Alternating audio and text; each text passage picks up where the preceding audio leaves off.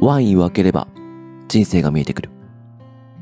このポッドキャストは毎回ある二人がワインを一本開ける間にお互いの人生を語る。そんな番組です。ワインを飲みながら思わず出た話。お互いに話してみると少し違った自分が見えてくる。違う価値観や経験を持つ二人の本音のトーク。それはまるでワインのペアリングのように、この瞬間にしか生まれないものになるはず。ちょっと真面目な話をする差し飲みを今夜は特別に公開。番組の構成は一つのペアにつき3本構成。1本目と2本目はペアリングトークと題して前後編に分けてちょっと真面目な話を。3本目は酔ったテンションで話をする打ち上げという構成にしています。今回は私大地とトリビアさんという方とのペアリングトーク前編になります。私は文学の、そしてトリビアさんは映画のポッドキャストをやっているので、なぜポッドキャストをやっているのか、そのあたりの話を熱くしています。ぜひお聞きください。じゃあ、ペアリングトークラジオの収録を始めたいと思います。はい。今日はですね、私大地とトリビアさんという方に来ていただいております。はい。よろしくお願いしますえーよろしくお願いします。毎日毎日映画トリビアという名前のものです。よろしくお願いします。トリビアさんなんですよね。トリビアさん映画トリビアさんじゃなくて、トリビアさんなんですよね。トリビアさんって呼ばれるようになっちゃいましたね。なるほど。わ、はかりました。トリビアさんと私の出会いはですね、い。はい。多分、東中の雑談にはい。行った、初めて行った時にいらっしゃって、ああ、あの時初めてだったんですねそうそうなんですよ。はい。初めて、あ、そう、確か飲み会が中野であって、はい。で、それまでに30分だけ時間あったんですよ。あー あ、そうだ、すぐ帰ったんですね。そう、確かに。一杯だけ、クラフトビール屋だって聞いてたんで、はい。一杯いけるのかなみたいな。あ まあ、一杯いけるちよょっと引っ掛けての。感じかなと思ったんですけど、意外とあの日、あれなんですよ、降りた側が間違っちゃったのかな雑談にたどり着くまでに東中野着いてから、西口と東口ありますからね。うんちょっと時間かかっちゃって、はで結構時間なかったけど、でもそれなりに20分ぐらいはうん滞在したようなそうですね。記憶がある。なんか、あれですよね。えっと、エモラジのひいさんと一緒に来られてましたよね。あそこであったんです。あ、あそこであったあんですの、あひーさんとは、あの、面識があるんですけど、かは玄関かな？玄関で、い。あ、そうなんですか？もうそ、あって、あ、あってあって、あで、あ、ひーさんとはポッドキャストウィークエンドで、絡んでてあ、なるほど。で、あらってなって、で、ちょっと話しますか？みたいな空気になって、僕僕。に行った時にいらっしゃった。あ、じゃあ一人で基本的に来られたんですね。そうそうそうそう。いや、僕なんかひいさんと一緒に入ってきて。確かに。で、僕もひいさんと面識あったから、お疲れ様です、みたいな感じで、で、紹介されたんですよ。うん確か、大地さん。で、そうですね。ポッドキャストもやられてるっていう話をされてて、で、あの、文学ラジオと、うんうん。えーこのペアリングトーク。そうですね。あ、そう、ペアリングとか始めたばっかりだったかな？今年の2月とかでしたっけ？うんだったと思います、確か。そんなとこ僕、だからそっちの方にちょっと食いついて、文学あんまり僕わからない。まあでもまあそういうポッドキャスト確かにありそうと思ったけど、ワイン飲みながら、その、なんていうんですか、差し飲みを公開するみたいな。うんおしゃれなコンセプトと思って、それいいなって思って、僕もちょっと聞いたりさせてもらったりとか、そうだったんですね。はい。だから今日も、あの、ね、美味しいお酒が飲めるってことでついてきたっていう。ありがとうございます。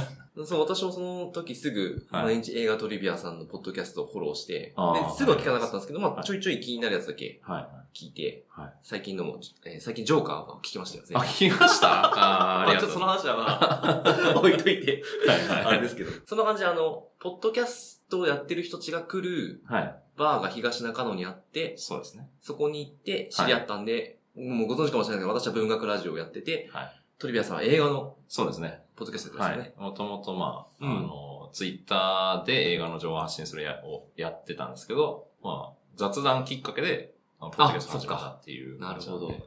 すごい、今面白い。え映画ポッドキャスターの仲間入りですけど。はい。じゃあ、そんなところで、はいちょっと、このラジオ一応最初お互いの印象を話すっていうのをはい振り付けにしてるんで、はい。私の方からトリビアさんの印象を。はい。怖っ。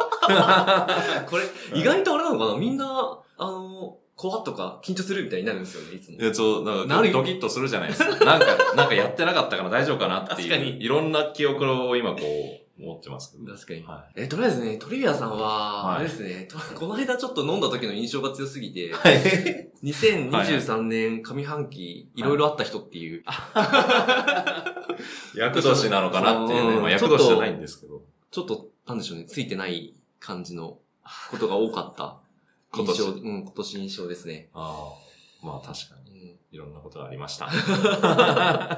それにあれですけど。はいで、個人的には、一番最初会った時、あ、それこそ一番最初会った時に、はいあまあ、これ出るかもしれないですけど、あの、相方さんに逃げられたはいはい。ぐらいの時、連絡つかなくなった時に、多分一番最初2月の、違うかな？いや多分2月の時はまだ、まだ大丈夫でした。関係は良好だったす。あ、これ、でも説明がいるかもしれない。僕一回あの、ね、あの、ポッドキャストの相方に、あの、逃げられてるっていう、さっき言ったその、いろいろあったっていうのの一つが、その、幼稚園からの幼馴染とポッドキャストを始めたのに、あの、ポッドキャスト始め、めたがためなのか、関係が悪くなって、あの、逃げられてしまったっていうのがあるんですけど。ねはい、でも、2月の時点では、まだ大丈夫です。うんうんだから4月ぐらいで、あの、そういうことになったんで、多分、しあの、初めて会った時は、あの、普通にやってましあた。元気にやってました。なるほど。その後、会った時の話がこう、ま、混ざっちゃってるんですね。そうかもしれない。確かに。まあ、それは、ちょっと置いといて、は結構コンテンツも今、聞かせてもらってるんですけど、あすごい淡々と話される印象で。い。はい。はい。そうですね。うんあの、感情ない。って思われる。その、その、ツイッターとかでフォローしてくれてる人とかからも、あの、あの、AI なんじゃない。かってい。う疑い。が出るぐらい、感情が声に乗らない。らしい。んですよ。確かに。これ、なんででしょうね。ね、面白いですね。声低いからなのかもしれないですけど。うんあの、YouTube でショートとかはいはいやってると、はいは本当あの、TikTok の AI モードみたいに、読み読み上げのやつでしょそうそうに、たまに、あれってある。これね、面白いですねうん、頑張って変えようかなとか思ったんですけど、やっぱちょっと。いやいや変えなくていいと思いますうん変えたら変えたで変だったから、うんもう無理だな。うん。でもそこなんか魅力の一つだと思いますけどね。なんか聞きやすいし、うん、いいなと思いますけど。ありがとうございます。でも逆にそのコンテンツ語る時の熱量の入れ方って、はい。あの、わ私とかははい結構この声に熱量を乗せてはいはい。語るのが多分得意な方。ああ、そうですね。うん確かに。ううんん。なんで、羨ましいなっていうのがあるんですけど、多分、間とか、は溜め方とかでい。、は結構引きを作ってる感じがあって、い。ちょっとそれは正直同じコンテンツを発信するはい。身としては、は羨ましいなって、あの、聞いた時思いました。本当ですか？でも、い。ももう、自分には合わないスタイルなんで。ああそう あれなですけど。りますよね。うん。できないことを頑張ってやっても、そう勝そうそうってなっちゃうんですからね。僕もだから、大地さんとかの方が、こう、ね、他の方うんうんうん。とか聞くと、やっぱこう、感情が、によってみんな持ってかれるみたいなのが、でいいなって思ってるんですけどね。ないものねだりですね。いやいや、お互いね。あと、ちょっと長くなっちゃうからあれですけど、まあ今、はい。まあ、ポッドキャストって多分、もうやってるんですけど、YouTube やってらっしゃるじゃないですか。はいはいで、まあ Twitter も、すごい頑張ってらっしゃる。Twitter 3万人フォロワーいるってこと超超ビビったんですすいません。んか 結構やっぱり発信するんで、まあその辺が得意なのか、はい。全くストレスなくできる人なのか、あーそうなんだろうなと思って、ちょっとそこは、あの、えっと、印象というよりは気になってるんですその辺の謎ストレスとかを感じずできる人なのかな、みたいなのを ちょっと推察してるっていう感じですかね。なるほど。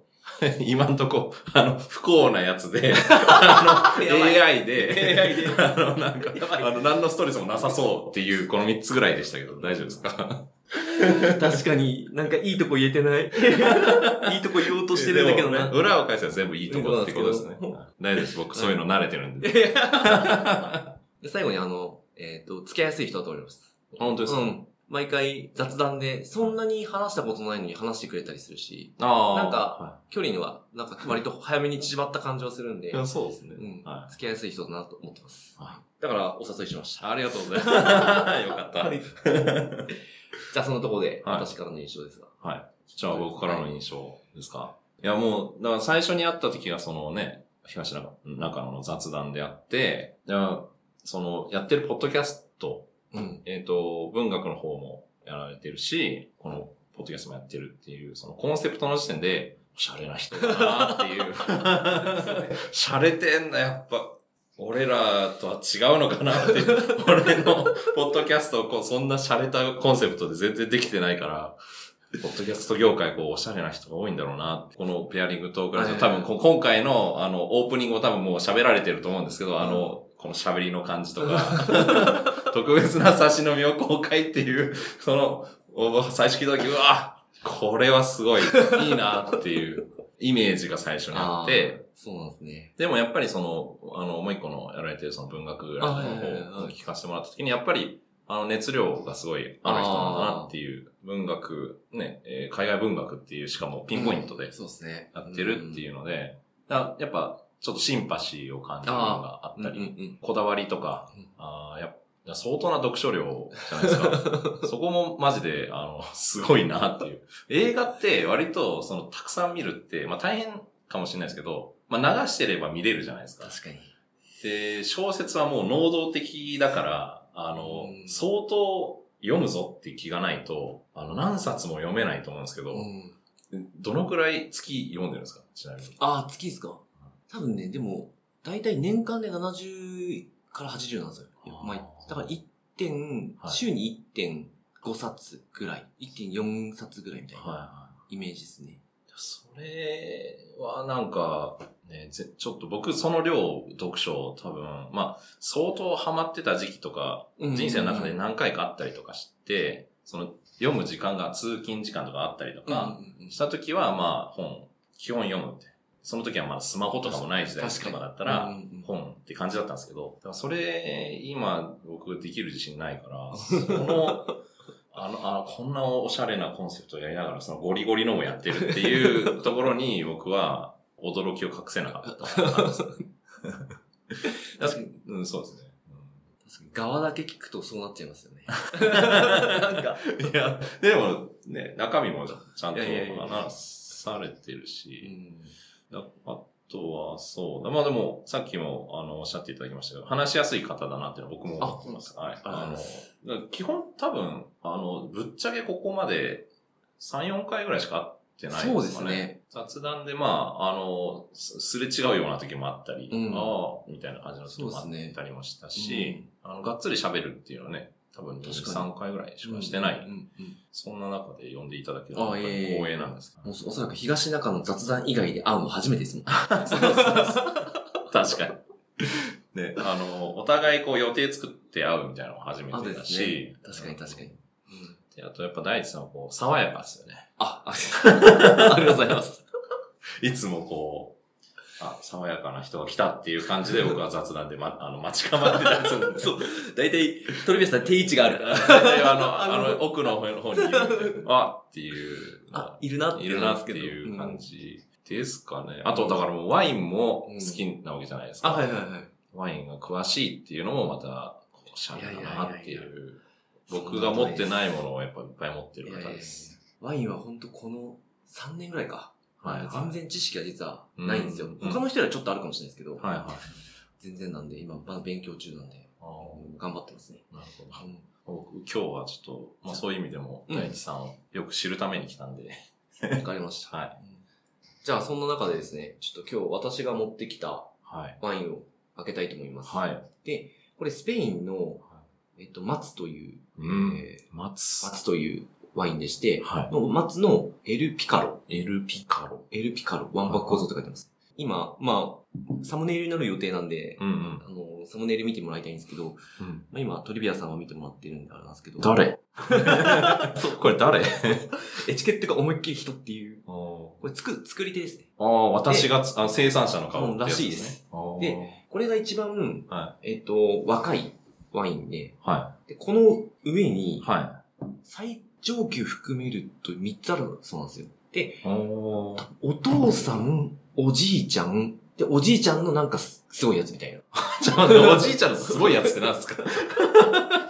スーパーおじいちゃん。はい。ラベルがその人の顔にな人の顔になってて、その3台になってて、はいはい。で、おじいちゃんが、まあ普通に一般的に流流通っていうかなんか、普通のエディションのやつがあって、なんかはいプレミアムエディションみたいなのがあるっぽくて、あーなんかその、プレミアムおじいちゃ。んで、ちなみに、えっと、これ、3台まで私見たことあるんですけど、はまあこれが一番安いんですよ、もちろん。うん、3000円ぐらいなんですよ。えーで次が6000円ぐらい。はいで、次が8000円、あ、1万だったっけな？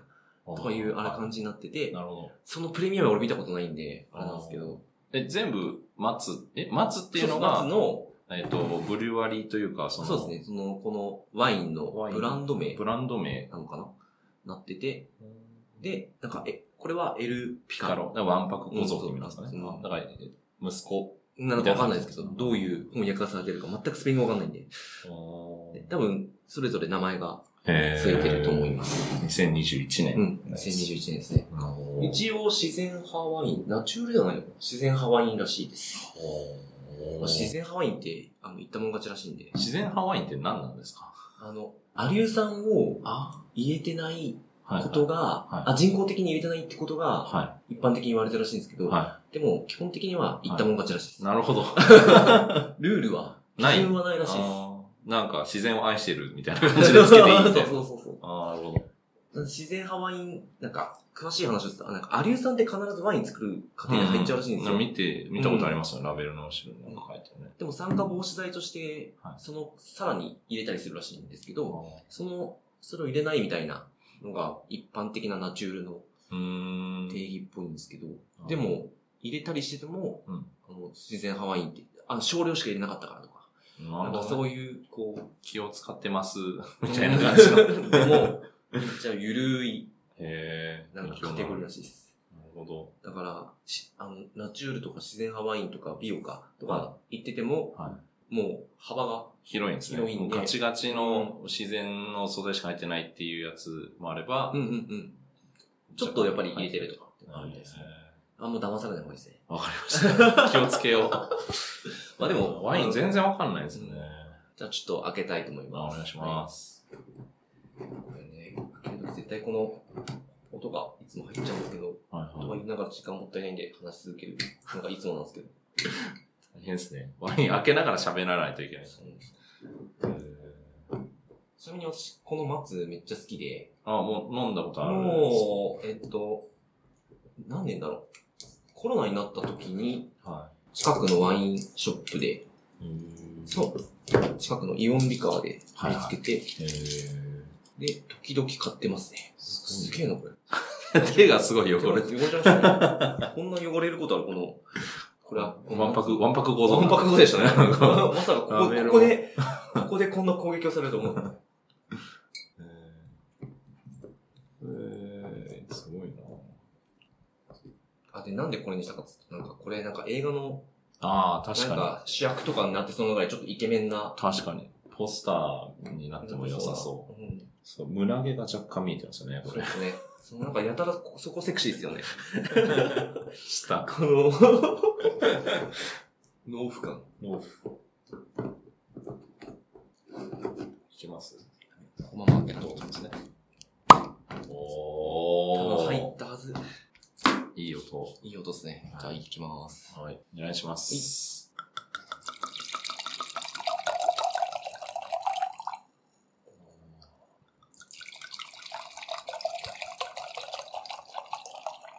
おおちょっと聞いてけどいいか。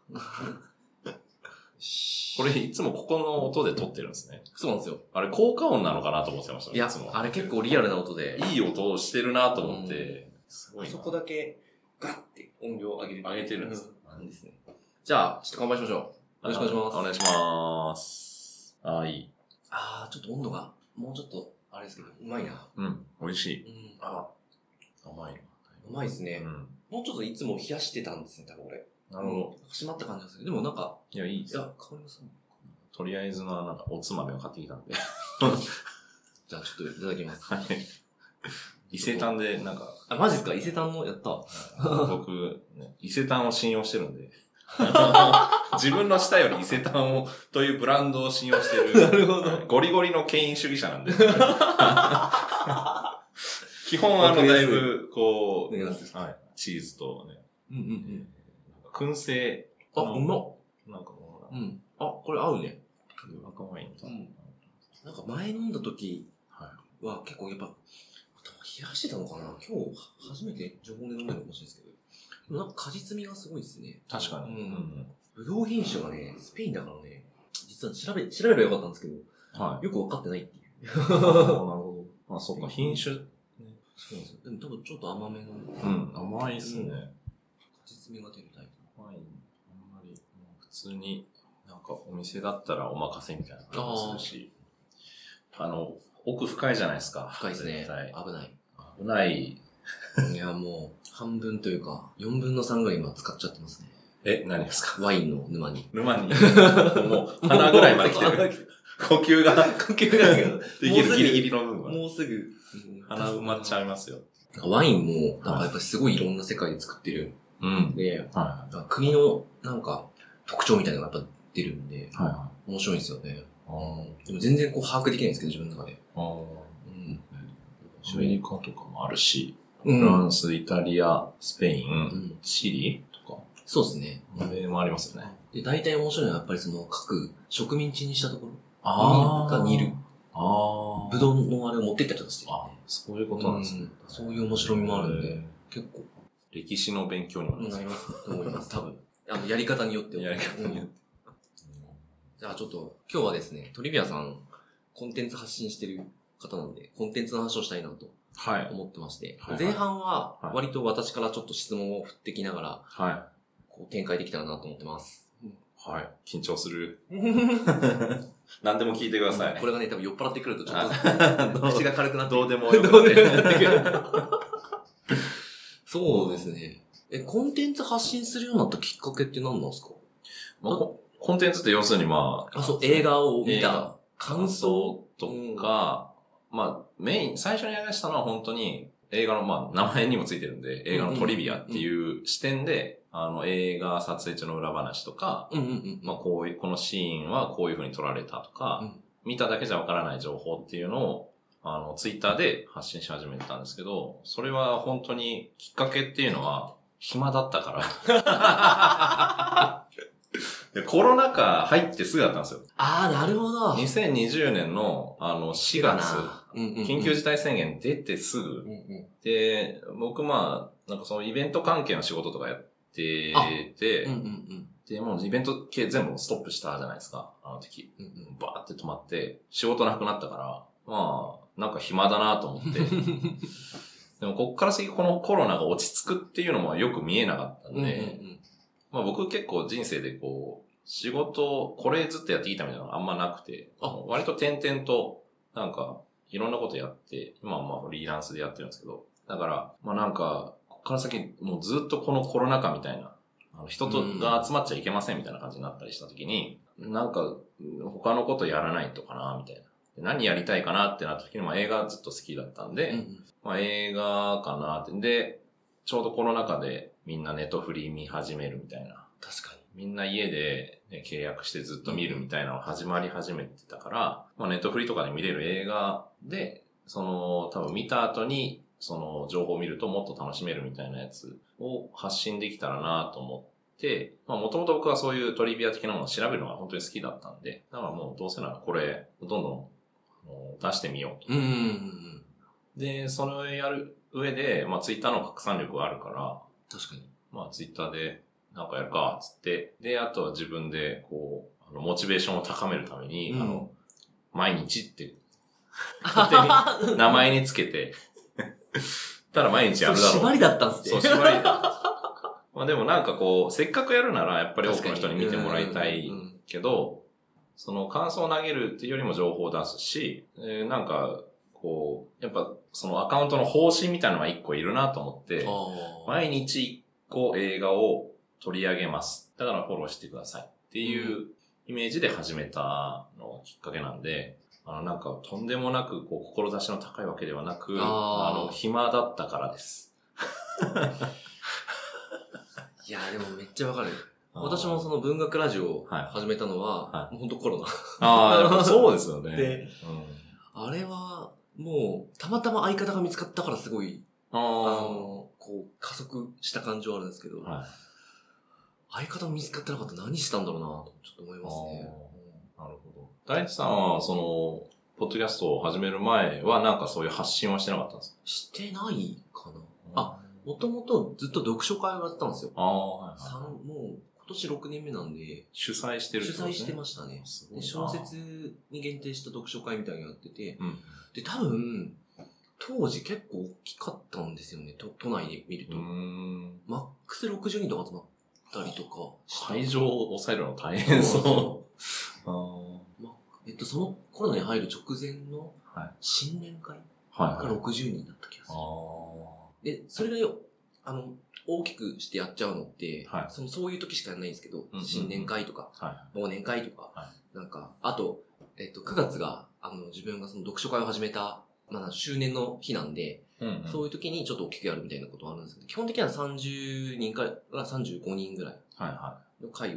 うん。やってたんですけど、でも結構当時、あの、募集かけたらすぐ埋まるぐらい、なんか、ん。結構読書会界隈では、多い方。まあ多分結構、ちょっとあそこ多いよね、みたいな印象では見られてたと思いますね。やっぱ10人前後が多いんで、多分。で、それに、なんか正直、はコロナになるまでって、多分イベントのもや、はい。あの、はいできなくなっちゃったって話もあったと思うんですけど、はまあ、自分もできなくなっちゃって、い。ああ、そうですね。でなんか言い方あれですけど、はい。まあ、何も飾らず、あの、飾らずに言うと、ちょっとアイデンティティをそこに乗っけてた部分がやっぱり、あって。はいはいはい。うん。いや、あの、読書会を運営していますっていうアイデンティティがあったんですよ。うん、アイデンティティがあったんで、はいそれがなくなるっていう危機感がちょっと。アイデンティティクライシス。そうそうそう。ダサい話ですけど。でも、あでも正直多分それが結構強かった。今思うと。はいあの、当時は全然意識しなかったんですけど、あ。うん。だからなんかやらなきゃなっていうのがすごく自分の中でうん強かった時に、うんたまたまその文学ラジオの相方に会って、で、もともとポッドキャストやろうよみたいな、うん。あれじゃなかったんですけど、うんなんかオンラインできたら面白いですよねっていう話から入ってって、うんで、自分が結構ラジオ好きだったし、うんちょうどその時、結構個人でポッドキャスト始めるみたいな事例を見たりとかしたんで、これできんじゃねえみたいな。思って、ちょっとポッドキャストやりませんかって言って始まったんですよね。うん。やっぱコロナきっかけですね。うん。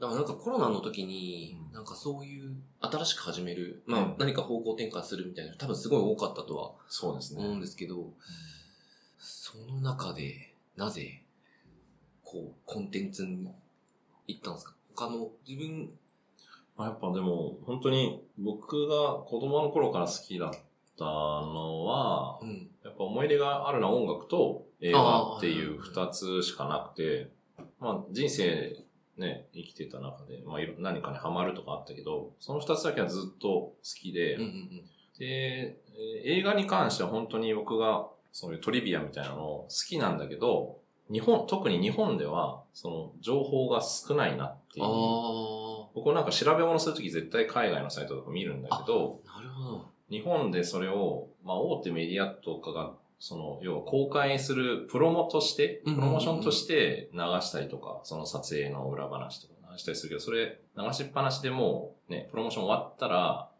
アーカイブ化とかされなくなっちゃうような情報とか、そのインタビュー記事とかもうん。あんまりウェブには残ってたりとかしないとかがあったりするから、なんかもったいないなと思ってて、海外とかだったら結構ずっとそれがアーカイブ化されてたりとか、あるんですけど、その情報が日本語で見ないなって思ったから、あだからそこなら誰もやってないかなっていうので、海外の情報を引っ張ってくるうんうんうん。っていうのからやり始めた感じなので、基本はやっぱり映画が好きっていうところ大きかったのかもしれないですけど、その中でなんかできる穴を探したというか、あ誰があ。もうやってなさそうなところを探した。なんかでも、えーそれってでも、なんかやっぱ知ってもらいたいみたいな欲求が強いんですか？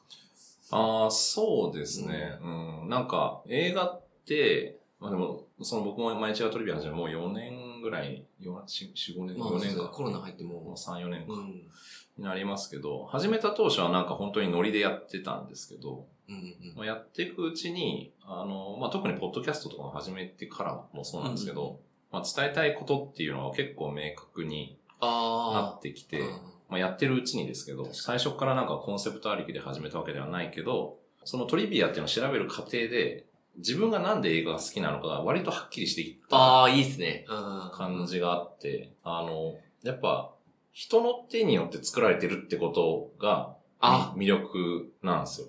なるほど。僕の中では結構。その、みんなで頑張って、大変なことを乗り越えて作ってるっていう話がめっちゃいい話と思うんですよ、本当に。その、ちょっとしたなんかね、トラブルが起きたけど、それを、あの、うまく作品に取り込んだとか、このアイデアは実はたまたまね、アクシャがアドリブで出したアイデアとかっていう、その、人が作り上げてるんですっていうのが、あの、僕は映画の醍醐味だと思ってて、しかも映画って共同作業じゃないですか。確かに。うん基本的に、あの、一人でまあ全部やろうと思えばできますけど、うんうんうんね、主演も撮影もとか、脚本書いたりとかもできるけど、基本商業映画の場合はもうとんでもない数の人間が関わってやってるっていうのがあって、それがなんか、今あんまり意識されなくなってきてるなって、うん特に最近思うようになって。それは若い人に？そうですね。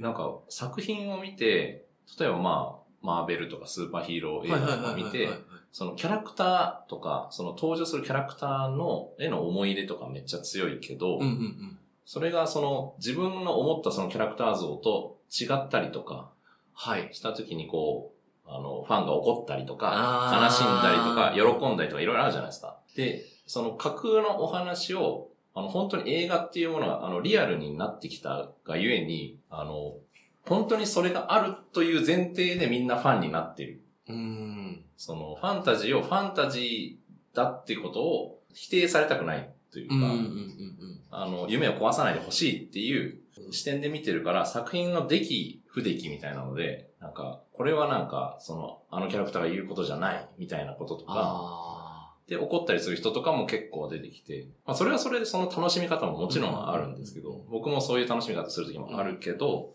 その裏には、みんな、普通に働いてる人たちが、あ。そうですよね。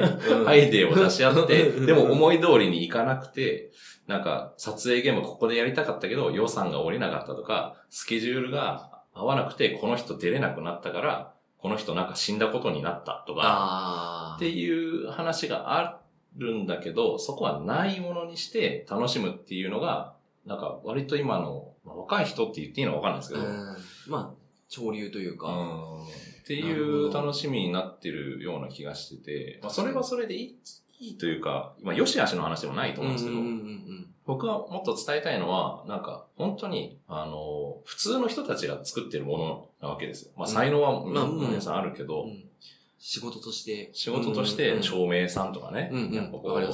頑張ってみんなやってるものなんだっていうところをもっと伝えたいなっていうのが最近本当に出てきてて、だからトリビアっていう。パッケージでこういうことがあの裏で起きてますとか。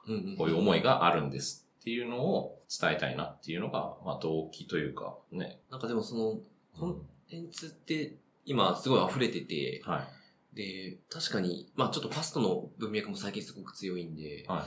はい。結構その裏側に目を向けるっていうのはないかもしれないですね。うんなんか、例えばアイドルとかが、その恋愛禁止みたいな。ああ、やつとかも確かに同じ文脈だな。その、要は、アイドルなんだからうん人間であっちゃダメなんだっていうものになってるのと同じで、コンテンツも、コンテンツなんだからうん、現実とは切り離してくれってみんな多分結構思いてきてるっていう。でも超現実的なことをやって作ってるのがあの話なのにっていうのは僕の持論でもあるんです。面白いですね。その辺、どうなんだろうな。自分が好きな海外文学は、はい。必ず翻訳者がいるんで。ああ、そっか。海外のものはそうですね。あだから、そこに結構やっぱドラマがあるんですよ。あー、面白い。で、やはい大体役者後書きとかにその辺が出てきて、そっか。だからあんまり海外文学って、はい。多分接してる人は、はうん母数少ないんですけど、い。はい。ちっちゃいね。めちゃめちゃ母数少ないですけど、でもおそらくいろんな苦労があって、うん我々の手元にうんうん。届いてるっていう感覚を持ってる人たちが多分多いはずなので、うんうん。その辺に対するリスペクトっていうのは、この、この、その辺の方々と話してるとめっちゃ感じますうね。ーん。そうですね。確かに。あ訳しか。うん。だまあ、も、もっとすごいところで言うと、やっぱ翻訳権取るところから始まったりとかするんで、ああの出版社が翻訳権を取るところから始まるし、でうん、翻訳代理がするとか、でも、もしくはもう翻訳したい人がいたりしたら、うんもうエージェント探してとうかん。っていう、結構いろんな、さ、その、結構パターンがいくつかうん。あって、一通り、なんだろう、ワンパターンではないので、はいそれに対していろんなドラマがあるなって個人的には思ってるんで、なんかその辺の作られ方のドラマみたいのは結構、私の周りはリスペクトしてる人が多い印象ですね。確かに。あとまあ、あれですよね。やっぱ文学って、著者が一人、まあ基本一人じゃないですか。だから、その人が書いてるっていうのは、まあ基本的にわかるっていう。あ、確かに。ねわかりやすい構図には多分なってるんですけだから確かに若い人もど。うん作者で選んでるみたいな人いますよね。うんですね。あ多分、まあちょっと古いかもしれないですけど、辻村美月さんっていう結構、あ、本屋大本屋大賞とかよく取るえ方ですけど、ー、はい。とかは多分人気あったりするし。うん。役者で選んだりする人とかもいるんですか？あ、私、そっち、あ全然やりますね。うん。なるほど、面白いな。この人が訳したの間違いないみたいな。ブランドになってますね。自分の中では。あー、うんこの人、次何訳すんだみたいな。うん。異様に速い人がいたりするんで。訳すのスピードですか？もう、どうなってんの？この。何本一年に訳してんだみたいな人。えー、大体別に、しかも本職、翻訳家ってだけじゃなかったりするんで、大学の教授とか、文学部の教授とかやりながら、はいはいはい。その自分の言語で、授業とかやりながら、やってんのか、とか思うとすげえなすごいですね。うん。まあ翻訳業だけでやってる方もいらっしゃいますけどね。専業でやられてる方。うん。えまあ、有名、有名っていうか、売れてらっしゃる方。もいてる人は。村上春樹とかもめちゃめちゃ翻訳家としては、ーですよね、有名ですよね。数かやってますからね。うん自分でも書いて、うん。いや、人の作品も訳してっていうわけですね。うん。コンテンツ発信するようになったら、そのコロナになって、やってみてどうでした？なんか、やる前、動く前とはい。多分やった後、いや、あの、トリビアさん、もう私が知り合った時はもう3万人フォロワーがいて、あのはい、そうですね。すげえ成長したツイッタはい、ツイッーターが、があって、プロツイッターみたいな。うん。YouTube やってて、はい。で、ポッドキャストやってるってあれだったんで、多分、いろんな段階があって、ああ、そうですこね。の、うん。今に至ってて、まあ、またここからどう発展していくのか、はいとかもあるのかもしれないですけど。はい。やり始めて、やっぱ、割と思ったように、好感触だったんで、うんうんうんうん。1年で1万人フォローまで行ったの。あ1年すごいすごい経たなかったかな。なんかそのくらい行ったんですよ。で、あの、まあ、基本のコンセプトはほとんど変わってなくて、うんその作品のトリを伝えるっていうのだったんですけど、まあ、微妙な、あの、チューニングみたいな。うんうんうんうん。作品選びとかもそうだし、なんかテレビで放映される作品だから、その日にあのトリビアを投げますとか、うん。やったりとか、あ、金曜ロードショーみたいな。とかですね。あーなるほど。うん地上波でやる映画はなんか取り扱うとかやったりとか、ちょこちょこ、あとまあアンケートで次、明日取り上げる作品を決めてもらうとか、おー。結構やってたんですよ。2時間だけあのツイッターの投票機能で、この4本のうちどれ明日いいですかっつって。で、あの投票数多い一番多いやつにします。で、最初の1年は本当に毎日のトリビアっていうだけあって、あの、毎日僕も映画1本それ見てから調べてやつ。すごい。やば。365日やったんですよ、すげえ血肉になりますよね。いや、もう本当に、こう、うん一日のルーティンの中に入って、まず映画見てから、調べる、リサーチ始める、で、えー文章を書いて、えー画像に落とし込んで、絵で投稿するっていうのをやってて。で、まあ、ツイッターなんで、まあ、最近あのね、えっ、と、収益化みたいなのできるようになってきましたけど、別にお金にもならない。し、まあ、お金が欲しくて始めたわけではないけど、まあ、ゆくゆくはなんか収益化できたらなっていう考えがあって、わかります。えーまあ、だったら YouTube かなっていう、その当時、ま収益化簡単に個人でできるって言ったらまあ YouTube かなって思って、で、気軽にまたそれもなんかやる3日4日ぐらい前にやろうと思って決めて、その当時あの、テネットっていうあの、クリストファー・ノーラン監督めっの作品。ちゃ見ま見ました。見ましたもうクリストファー・ノーラン基本好きなんで。コロナ禍では結構ね、頑張って、あの、あ、ヒット確かにあれしたっていうコロナ禍でしたね。なんかほぼ劇場版見、そうそう。見に行ったな。10月ぐらいかな。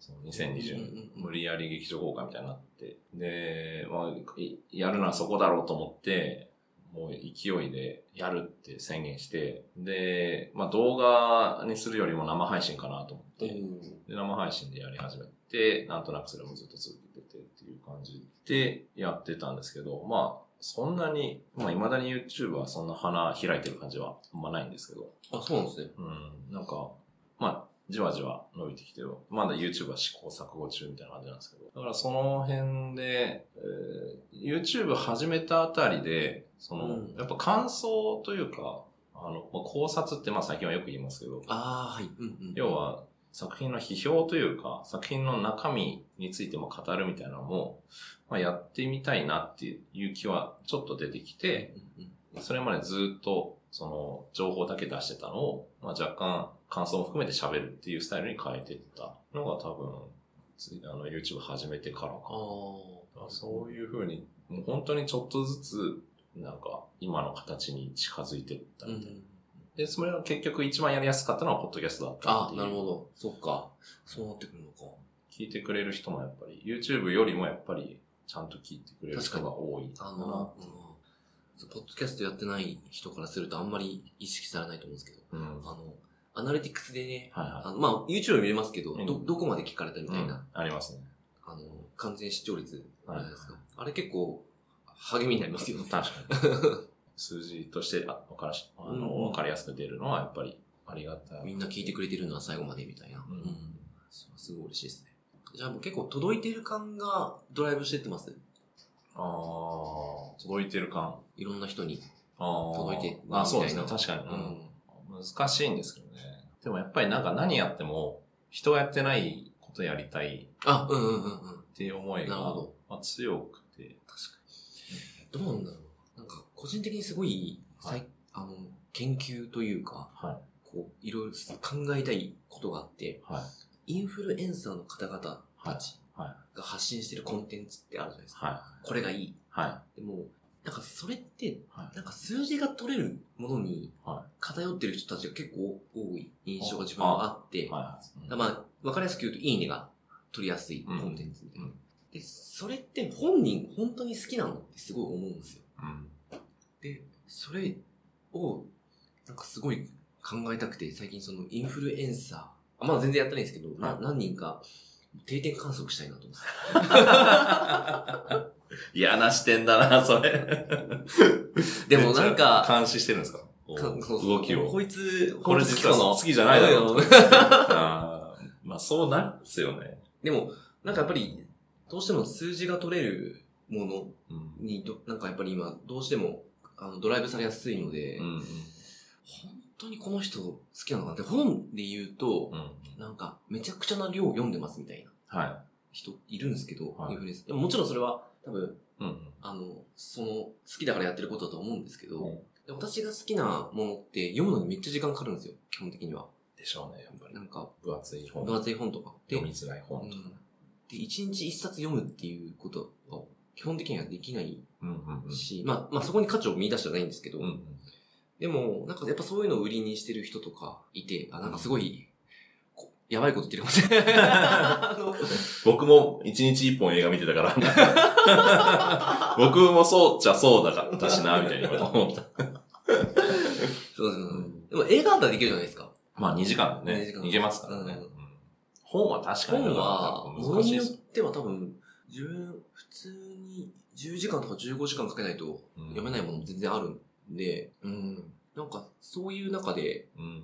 まあ、自分が好きなものを見つけていったときに、うんその本に限っちゃうと、うん結構その、たくさん読んでることを売りにしてる人たち。はで、その、わかんないですけど、まあ365日、一冊読んで365冊のうち、はい。全部好きなのとか思っちゃったりする。あうんあの、まあ、トリビアさんも365日見てた中で、うん多分あると思うんですよ。あ。はい、あります。ななんか、はもちろん。ううんあると思うんですけど、なんか、本ってでも、その365日一冊読めないうん。ようなレベルの本にこそ自分は価値があると思ってるんであ、10 15時間とか向き合って、で、しかも、あ、まあ映画もそうなんだと思うんですけど、映画もそうですね。あの、はまあ自分、うちも今、文学ラジオもはい、読み終わった10時間後に収録とかしてたりするんで、あーあれなんですけど、はいはい文学作品とかはう、ん多分、1週間後に急に落ちてくる時あるんですよ。ああー、うん。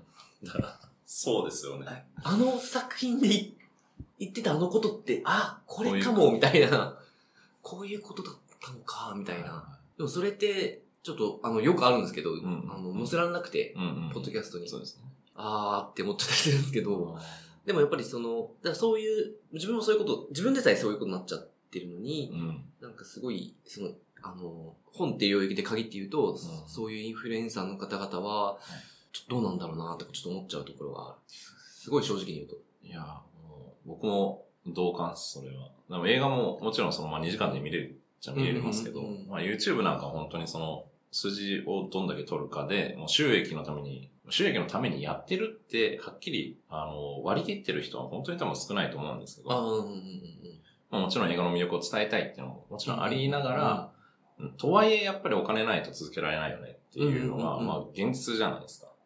だから、その、新作の映画出た時に、えーすぐ見に行ってう、ん。朝一、公開日の朝一見て、その日のうちに動画上げるっていう人が勝ち残っていく世界。ああ、なるほど。で、内容というよりは、それ、まあ、そそれでもちろん内容が良ければ、そのね、もちろんいい、いいのかもしれないんですけど、やっぱり最初に上げて、すぐ出して、すぐアルゴリズムに乗るっていう動きをしないと、本当に勝てないくらい今も多いんで、その人たちを責める気は別にないです、ねうんそんな、ないけど、僕はポッドキャストやってるのはその逆というか、ああ、うん。そのそうですよねうん。いや、すごいと思われまあの、やっぱ、まあ、ツイッターもそうですけど、別にね、インフルエンサーに限らず、あの、見てすぐ出る感想って、それ感想じゃないんですよね。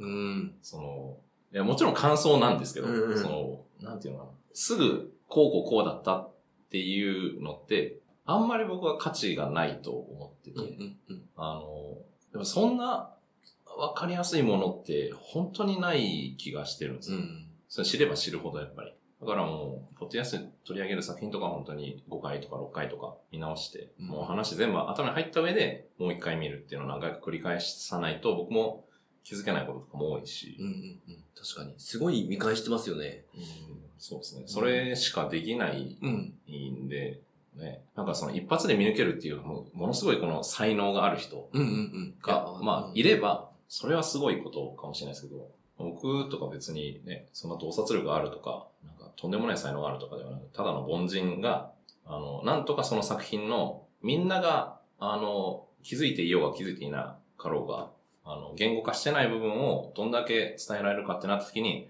やっぱ見るしかないからっていうので、すごく慎重にやってるんですけど、うんうんうんまあ一方だからね、あの、とはいえ、そのビューを稼ぐためには、早く、そして分かりやすくとか、うん。うんうんうんうん分かった、気にさせないといけないとか、ね。うん。いや、本当だな。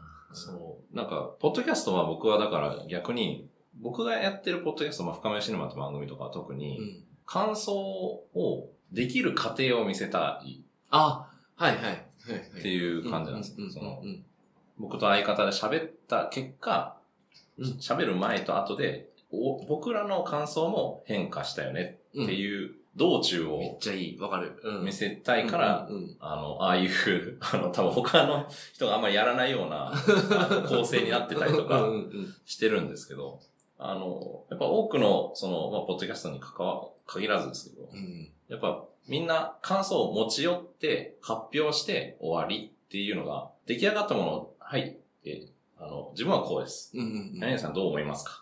こうです。うんうんうんで、終わっちゃうっていうのは、まあ、その人たちの感想は本当に、まあ、それぞれちゃんと価値はもちろんあるんですけど、なんか僕としては、あんまりこう、自分でやることじゃないかな。うーん。その、せっかく話すんだったら、話していくうちに何かが出来上がる過程を見せたいっていうのがあるから、そこなんですよね。うん。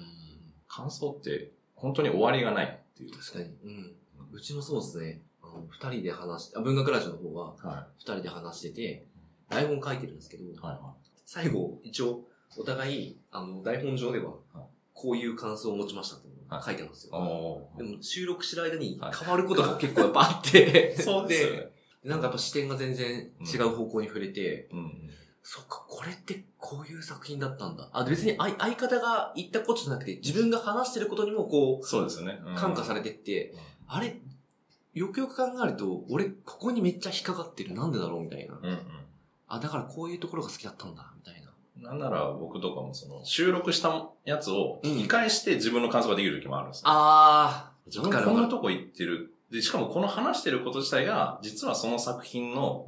本質なんじゃないかって編集するときに聞いて初めて、ああってなってそれに合わせて編集変えたりとか、あー、うんうん。それを伝えるためにどういう編集にしたらいいかとか考えるんですけど、まあそういうことですよね。いやー、すげえわかります。その取れ高みたいな感覚とはまた違うところで、うん。その自分がどれだけ変わったかみたいな、あそうですね。なんかもうあって、うん。だわちょっとそこは迷うんですよね。うんあの、この変遷は面白いんだろうかどうかみたいな、うんうん。自分のもうすごい個個うんの。部分なんで、なんか作品の良さを伝える上では、うん。ちょっといらないかもなって思うんですけど、でも正直もうポッドキャストやってるのってもう自分の 趣味じゃないですか。はい、そうですね。あもう記録を残すって意味ではもうそっちの方を絶対優先しようとうん。思って、うん自分は編集しちゃいますね。やっぱ、まあ僕も映画好きなのは、うんまあもしかしたら大地さんも、まあ映画も好きだし、うん本も好きっていう、あれ、だから一緒かもしれないですけど、やっぱその登場人物とかがどういう風に変化したかとか、キャラクターがどういう風に成長したかとかが面白くて見ているうんうんうん。から、それを語る僕らも、やっぱ、その、それをコンテンツでそれこそね、出すんであれば、その成長の過程を 見せないと、その、面白さ伝えられないかなっていうすげえわかる。気はしてて、最近。それでめちゃめちゃ悩んでますね。ああ、なるほど。うん、撮る時もすごい慎重になってるし、うんうんうん。これはだからそのさっき大地さんが言った、大地さんが言ったみたいにその、台本書けばできるわけではないじゃないですか。そうなんですよ。ね。自然発生的にこうできたりとかもするし、うんうんそこが、うん。まあ僕は興味があるとこああ、ですかねなる。ほど。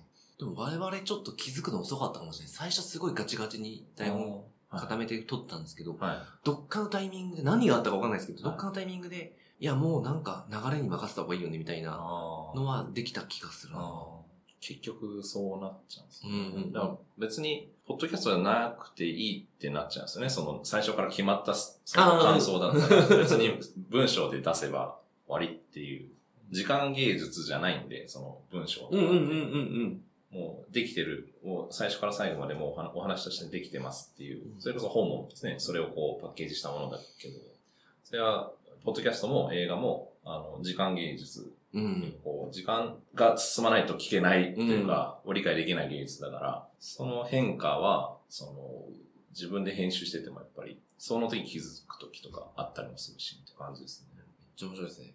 今、今、なんかもうすごい話したいことがあるけれども、は い結構いい時間になってきている。いいですか？時間が。そうですね、もう1時間ぐらい経っても、あすちょっとそろそろ、うわ、なんかし、どうしようかな、なんか締めで、あれだけど。いや、でもいっか、もう。いや 迷ってる。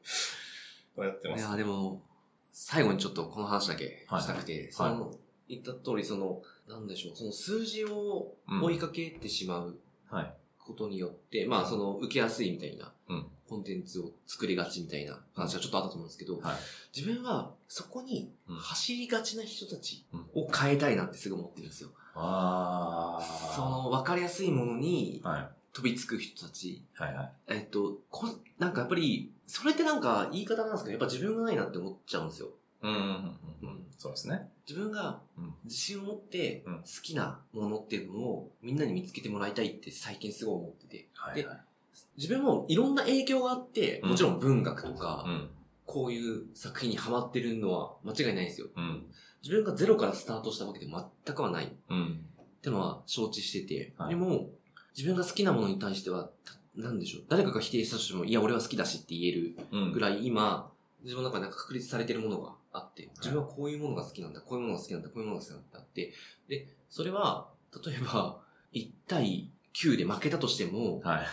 あの、好きだって言いたいし、はいはい。で、すごい、あの、うん一時期、切なかったのは、はあの、めちゃめちゃ私ジャンプ好きなんですよ。は少年、い。少年漫画。少年、あの、週刊少年ジャンプを、はえっ、と、毎週買って読んでるんですけどあの、はい電子で。ですけど、結構好きな漫画が打ち切りになるんですよ。あー。はいはいはこれはいいと思ったやつとかはいが打ち切りになったりするんで、い。はい。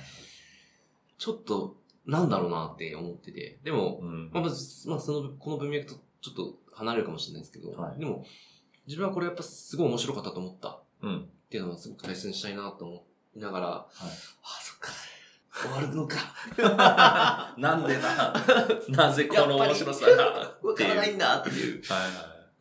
まあまあ、あれなんですけど、まあそれはもう仕方ないですけど、うん。数字、数字で、うん。あそこはもう多分動いてるんで、うん。あったりするんで、まあ映画で言ったらアカデミー賞とかになるんですかね。まあアカデミー賞取ってやっぱすごいなと思うんですけど、はうん、小説で言う、文学とか本で言うと本屋、本屋大賞か。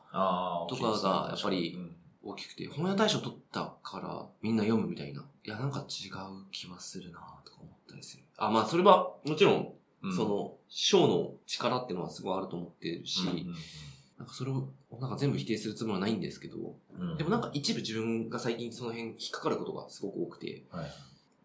全くうまく言えないんですけど、は自分はやっぱり自分の芯から好きになるものをみんな好きだって言ってもらいたいなってうん。思ってますね。で、現代はうんちょっとやっぱりそれがすごく今弱い時代に入ってきてる気がそうですね。してる。うん。やっぱ、結局まあインターネットとかがあるから、うん。まあそしていろんなマーケティングの手法みたいなのもうん取られ尽くしてきてて、うん。まあやっぱ大きく仕掛けるみたいな時うに、ん。あの、もう賞を取りましたとか、大人気のこれ、みんな読んでるとかうん。がやりやすくなってるのもあるし、でもなんかね、結局それ、なんかとんでもない才能って、なんかそれを打ち破るあじゃないですか。そうなんですよね。そう。思いました。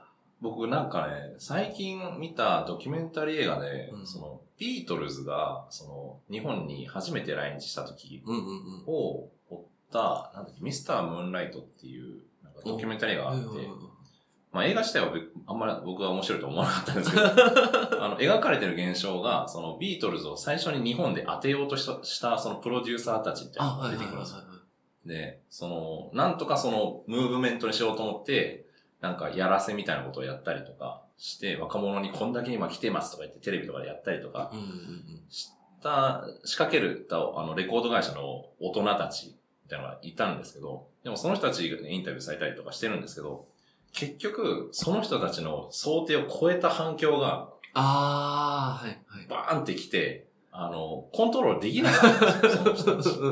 っていう話を見て、あ、いい話だなと思って、うん。なんかそういうのじゃ、やっぱりこう、コントロールできないような、とんでもない才能みたいなのが、ちゃんと若者から発信されるって、大人じゃなくて若者からこう、発信されるっていう過程が、もうビートルズが本当にそうだったっていうのがあって、うんうんああいう動きがもっと出てくればいいんだけど、今の若者にその、ね、その活力というか、大人に対する反抗心みたいなので、こう、いや、俺たちはこれがいいと思うんだっていう熱い思いがあるのかどうかはちょっと僕もね、もういい年になってきたから、あれなんですけど、なんかその、若者って一括りにしちゃうとあれかもしれないですけど、はいなんかその、なんか間違いたくない、うんえっと、安心したい、はい。みんなといいものをいいと言いたいみたいなはい文脈が強すぎる気がして、うんまあそれを多分醸成してるのは、大きいメディアとか、うん。まあ、広告とか、はいまあ、マーケティングの領域だと思うんですけど、うん。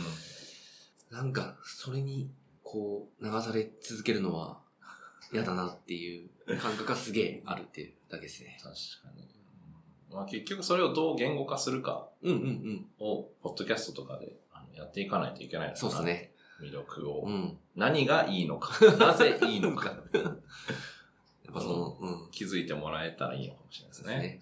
じゃあちょっとそんなところで、はい結構時間やばいんで、話しすぎた。話しすぎたんで、ちょっと、あの、このまま、まあ、話変わるかもしれないですけど、後半行きましょう。じあゃあ、はいこれでいきます。は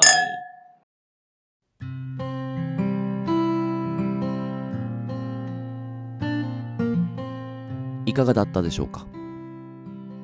ペアリングトークラジオは毎週木曜日ともしかしたら日曜日の朝7時に更新。また次回もお楽しみに。